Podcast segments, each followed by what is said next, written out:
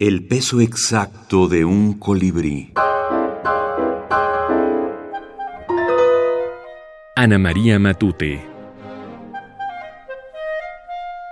El niño que no sabía jugar. Había un niño que no sabía jugar. La madre le miraba desde la ventana ir y venir por los caminitos de tierra con las manitas quietas como caídas a los lados del cuerpo. Al niño, los juguetes de colores chillones, la pelota tan redonda y los camiones con sus ruedecillas no le gustaban. Los miraba, los tocaba y luego se iba al jardín a la tierra sin techo, con sus manitas pálidas y no muy limpias, pendientes junto al cuerpo como dos extrañas campanillas mudas. La madre miraba inquieta al niño, que iba y venía con una sombra entre los ojos. Si al niño le gustara jugar, yo no tendría frío mirándole ir y venir. Pero el padre decía con alegría, no sabe jugar no es un niño corriente, es un niño que piensa. Un día la madre se abrigó y siguió al niño bajo la lluvia, escondiéndose entre los árboles. Cuando el niño llegó al borde del estanque, se agachó.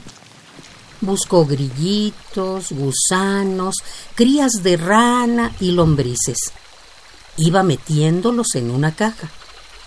Luego se sentó en el suelo y uno a uno lo sacaba. Con sus uñitas sucias, casi negras, hacía un leve ruidito.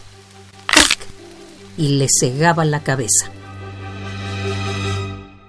Ana María Matute, La Puerta de la Luna, Cuentos Completos, España, Destino, 2010. Ana María Matute es la gran dama de las letras españolas.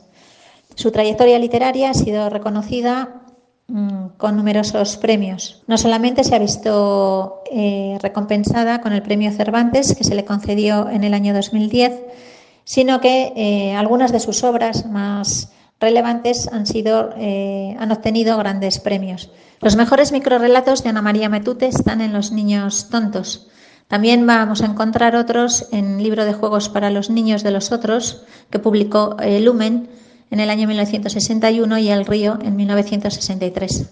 Camilo José Cela afirmó de Los Niños Tontos que es el libro más importante en cualquier género que una mujer haya publicado en España desde doña Emilia Pardo Bazán y una de las más atenazadoras y sintomáticas páginas de nuestra literatura, que va a marcar un gran feminismo en las letras españolas. Ana Calvo Revilla, profesora titular de Teoría de la Literatura en la Universidad San Pablo CEU, España, y directora de Microtextualidades, revista internacional de microrelato y minificción.